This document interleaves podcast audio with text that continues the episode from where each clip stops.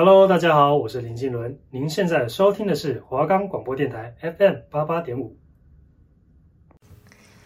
你是不是常被生活中的大小事所绑住，想要好好放松追剧，却都没有时间呢？那就让我 Polly 每周来为您分享一部 Netflix 影集，带您了解剧情，分析其中的寓意，帮助您快速了解一部剧或电影。此刻。就让我们一起进入丰富又精彩的戏剧世界吧！我们的节目可以在 First Story、Spotify、Apple Podcast、Google Podcast、Pocket Cast、SoundOn Player 还有 KKBox 等平台上收听，只要搜寻华冈电台就能听到我们的节目喽。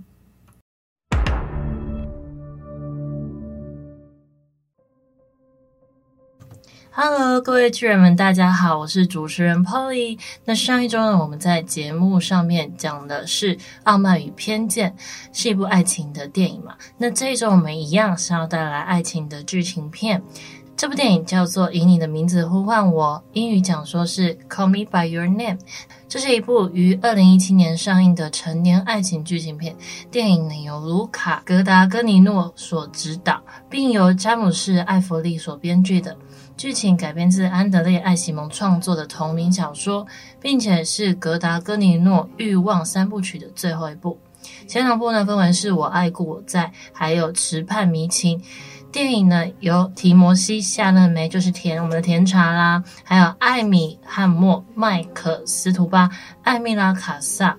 艾斯特·加雷尔和维多利亚·杜博伊斯领衔主演的《以你的名字呼唤我》，设定在一九八三年的意大利北部，讲述了十七岁少年 Elio 和他教授父亲二十四岁的研究生助理 Oliver 之间的恋情。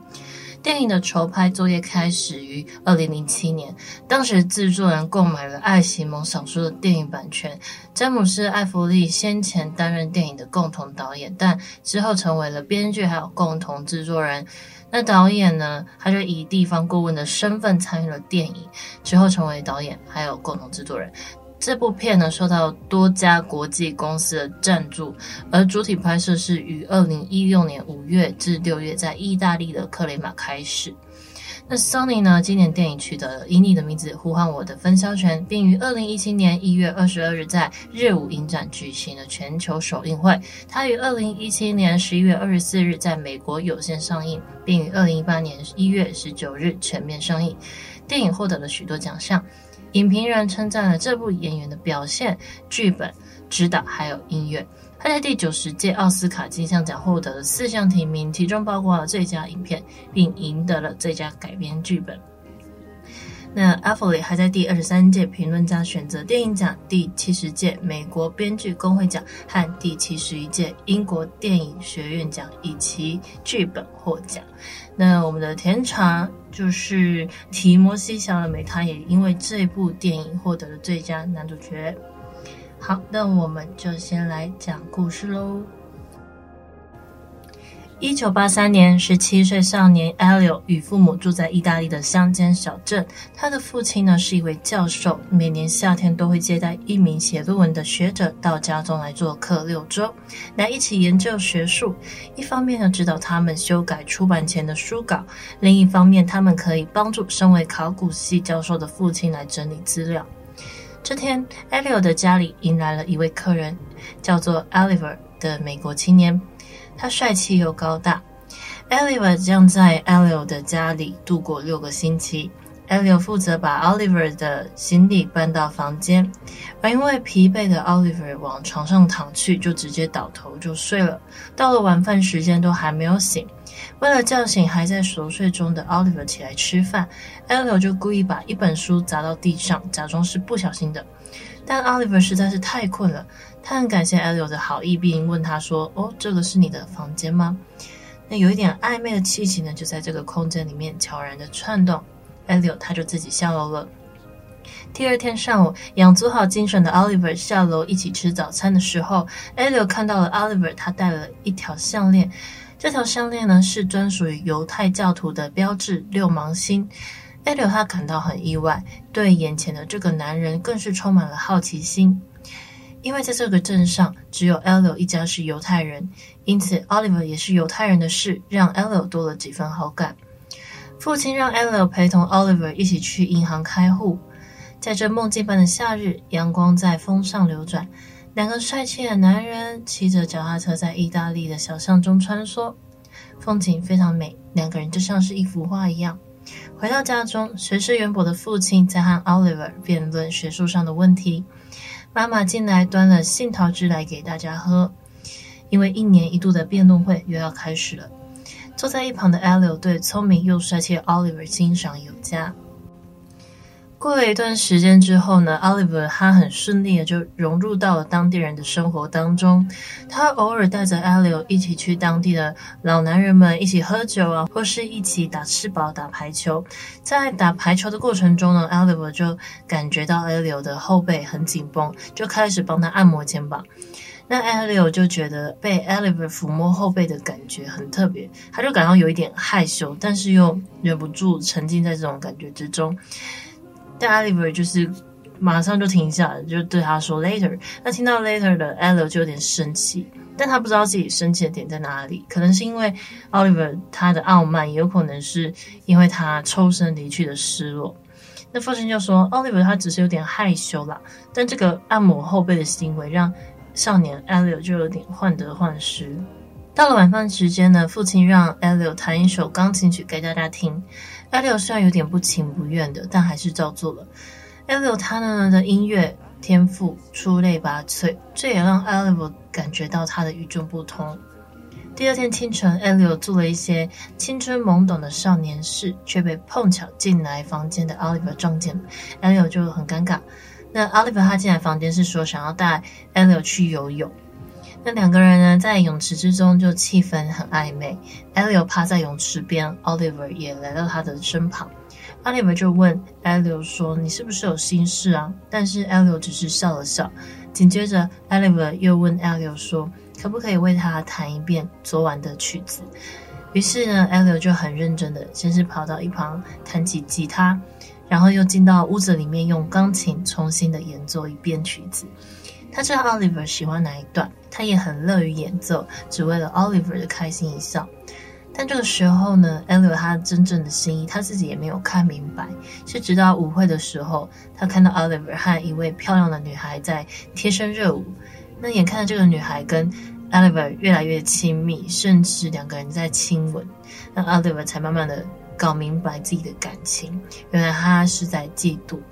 那为了吸引 Oliver 的注意，Elio 他做了很多幼稚的事情，比如说会故意和对自己有好感的女孩玛奇亚约会，而撮合 Oliver 和他一起跳的女孩，说话的时候都会故意的语带讽刺，但是 Oliver 却一点都不会感到生气。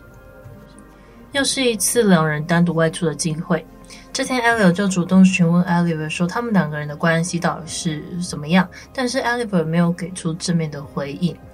但是呢，荷尔蒙的分泌就配合着和煦的阳光，让两个人情不自禁地亲吻了起来。那感觉到这样做不太好的 Oliver 就停了下来。这是 Elio 第一次越过这一条线，但是是以失败告终的。之后的日子，Elio 就继续和追求自己的女生玛西亚约会。他们做了年轻人都好奇的事情，亲了吻，上了床。可是没过多久，Elio 就感觉到空虚。尽管呢，他跟 Marcia 发展得如火如荼，但是他却没有对她心动。肉体上的纠缠并不等同于灵魂上面的陪伴。Elio 就觉得很沮丧，这种情绪持续了很久。他担心自己的举动会遭到父母的反对，也担心这样会伤害到 Marcia。那不久之后呢，一个夏夜，Elio 家里来了一对同性恋朋友。看到父母对同性恋之间的态度，Elio 就决定勇敢一次。他重新向 Oliver 表明了心意。Elio 很激动，他发现 Oliver 也对自己是如此的在意，于是两个人就成为了情侣。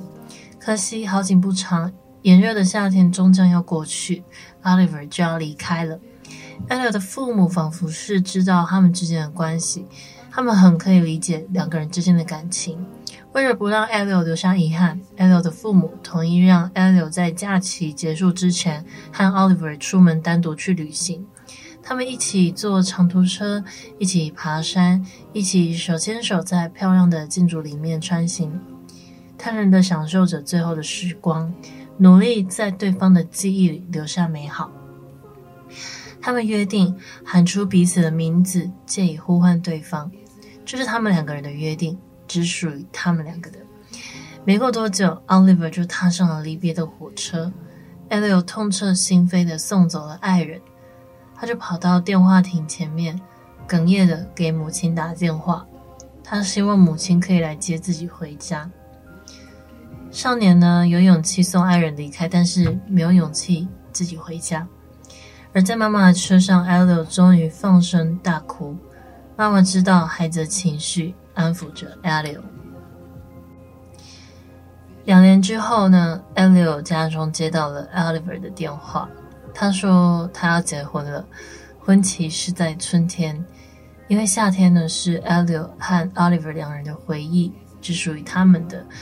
Oliver 就问 Elio 说：“你会不会介意？”但是 Elio 没有说太多的话，只是一遍又一遍的重复 Elio Elio Elio。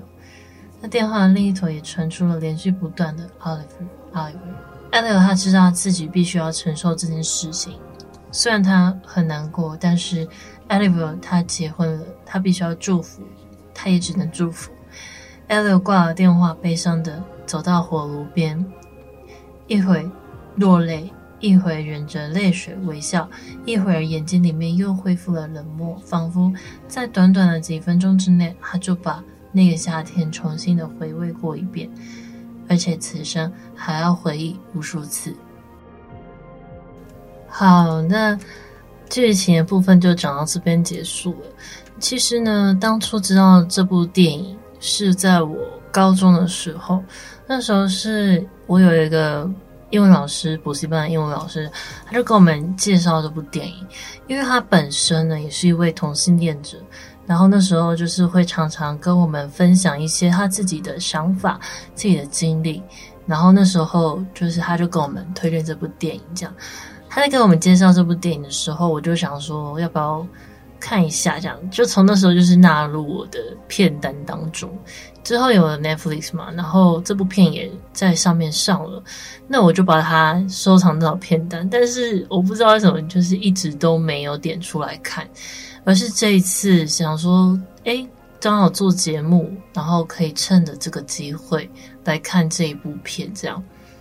那我觉得这一部电影呢，它其实没有什么分别。我说的分别是，它不会去区分说这部片针对的受众，可能就是它就是要给同性恋人看的，或者是给异性恋人看的，就是都可以。他不会去区分任何人，至少是这样觉得啊。因为我目前所得知的。有看过这部片的人，他其实都可以感受到这部电影所带来的重量。这就是为什么爱情它本身这件事情是不会画什么界限的。那它到底是什么？它不就是吸引我们的真诚的人事物而已吗？而这部片呢，其实也没有说强调两个人是如何痛苦的压抑自己的感情，或是受到其他人的鄙视或者是压迫。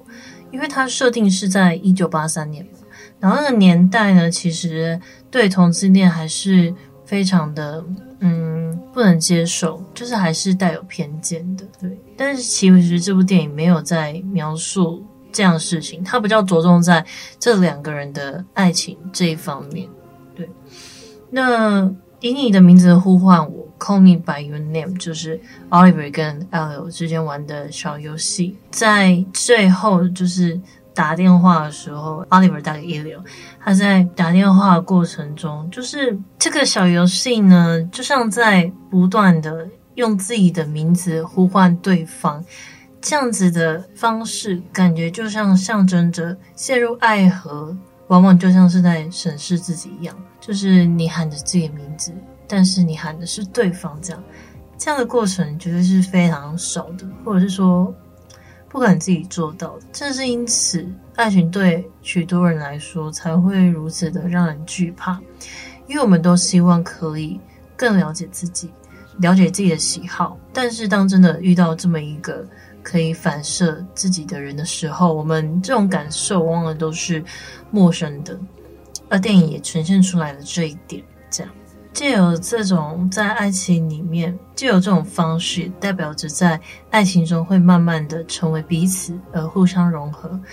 人们往往会自我贬低，说怎么会有人喜欢上我这种人？但是往往却不知道，另一个人可能会在他身上看到了最好的自己。像 Elio，他很羡慕 Oliver 的自信、老练又成熟。虽然说 Oliver 他表现上可能就是比较轻浮的样子，但是却又忍不住的对 Oliver 表现出一个敬仰的心。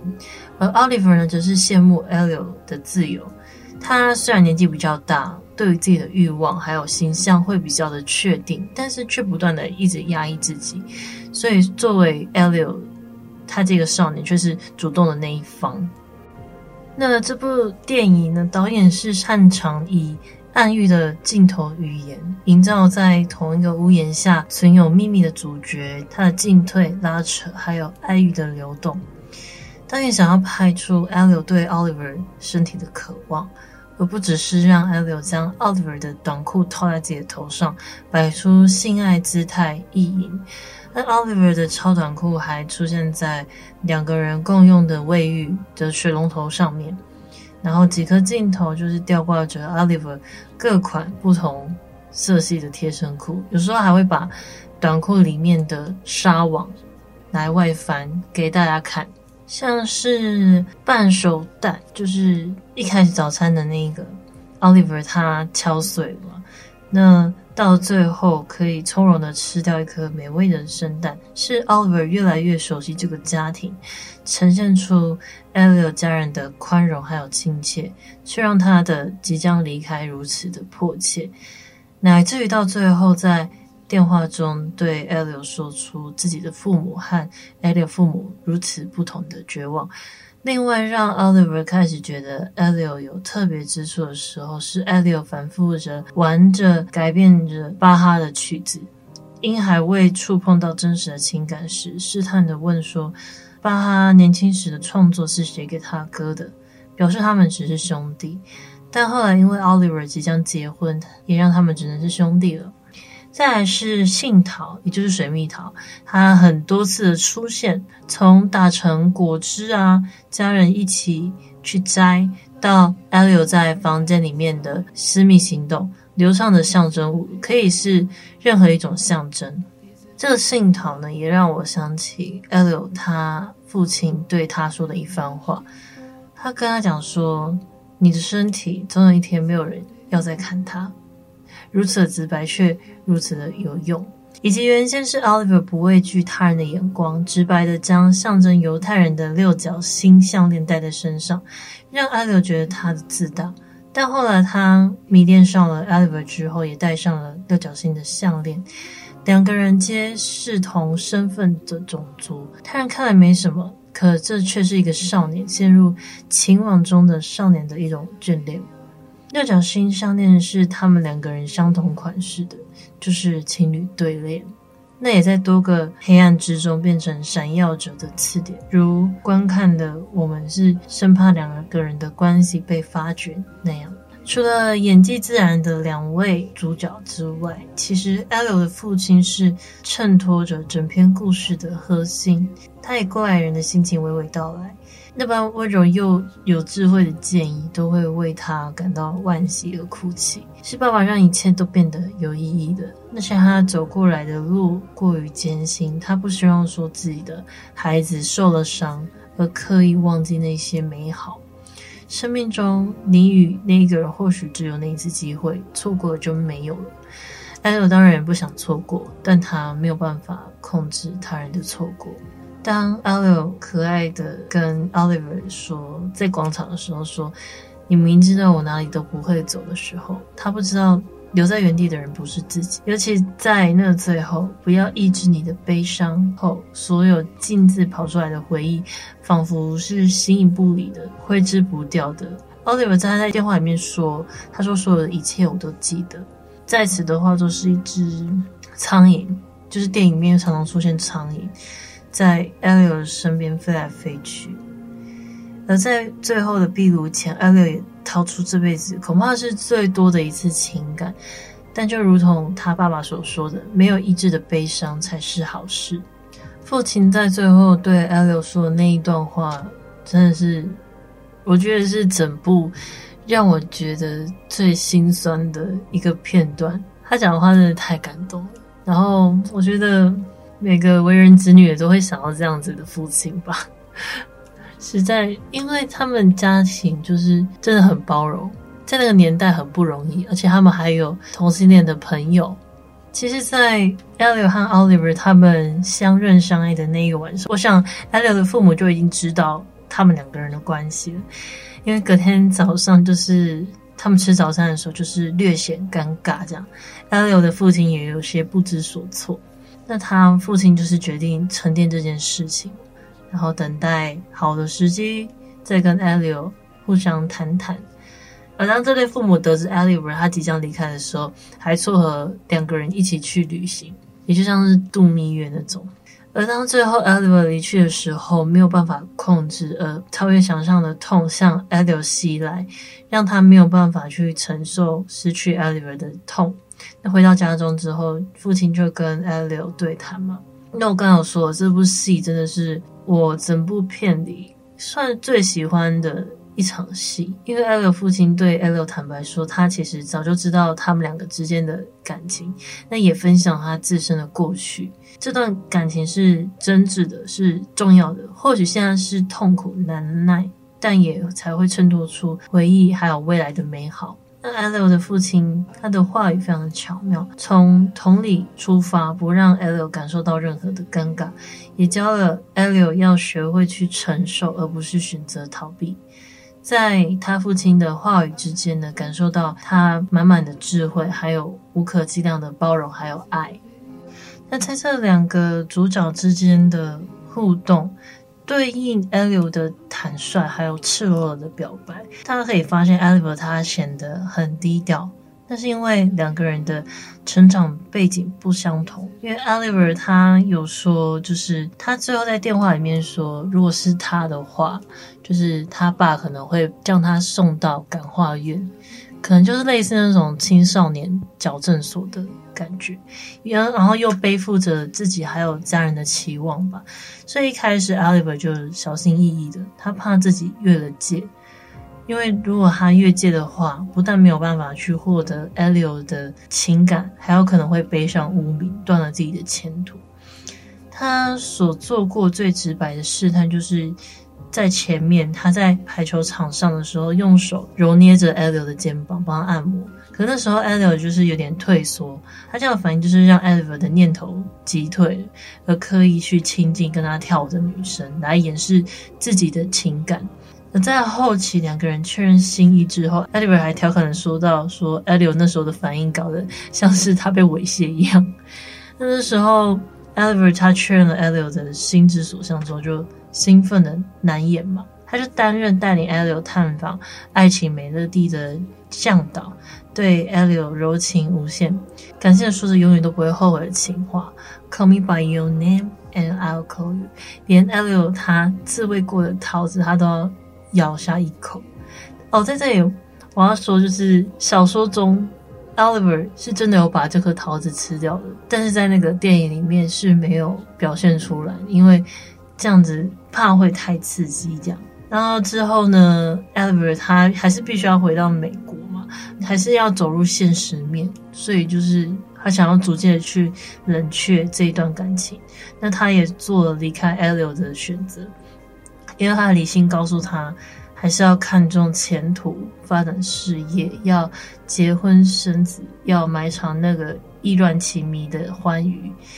那 Oliver 呢，跟 Elio 的父亲都是属于在三十岁就破产的人，情感破产的人。他们前期呢，他们担负着太多人的寄望，就把当年没有办法被人接受，也没办法公开的现象，完全埋藏在自己的心里。终其一生，只能在无限的追悔中缅怀曾经有过的青春。但是受苦的。不只是他们而已，他们我觉得他们的太太、他们的家人、小孩应该都可以清楚一二。那同时，当然也是承受着巨大的痛苦。那不知道巨人们对这部的电影的想法是什么呢？你们会觉得说，从来没有遇到真正爱的人，与遇到真正爱的人却无法在一起，你们觉得哪一种才是真的痛彻心扉的遗憾？对于 Elio 还有 Oliver 的故事来说，其实虽然已经不言而自明，然而 Elio 和 Oliver 却也拥有旁人追寻一辈子都没有办法得到的幸福。Polly，我呢觉得喜欢一个人就是喜欢啊，想要跟一个人永远在一起的心情其实都是一样的。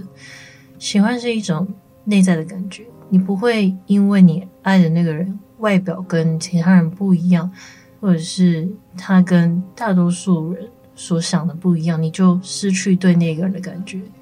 爱一个人的心情并不需要被禁止，每一段的生活经历都是建构出现在人生样貌的拼图。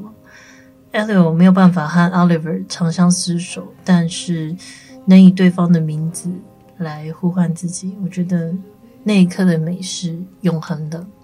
嗯，好，那这一期的节目也到了尾声了，那我们要来跟大家讲一下下周的预告啦。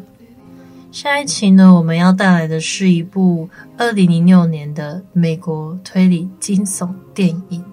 它呢也是由小说改编的哇！为什么讲那么多小说改编的电影啊？这一部电影的小说我看过，国中的时候看的。这部小说我其实印象很深刻，因为我很喜欢看那种推理小说。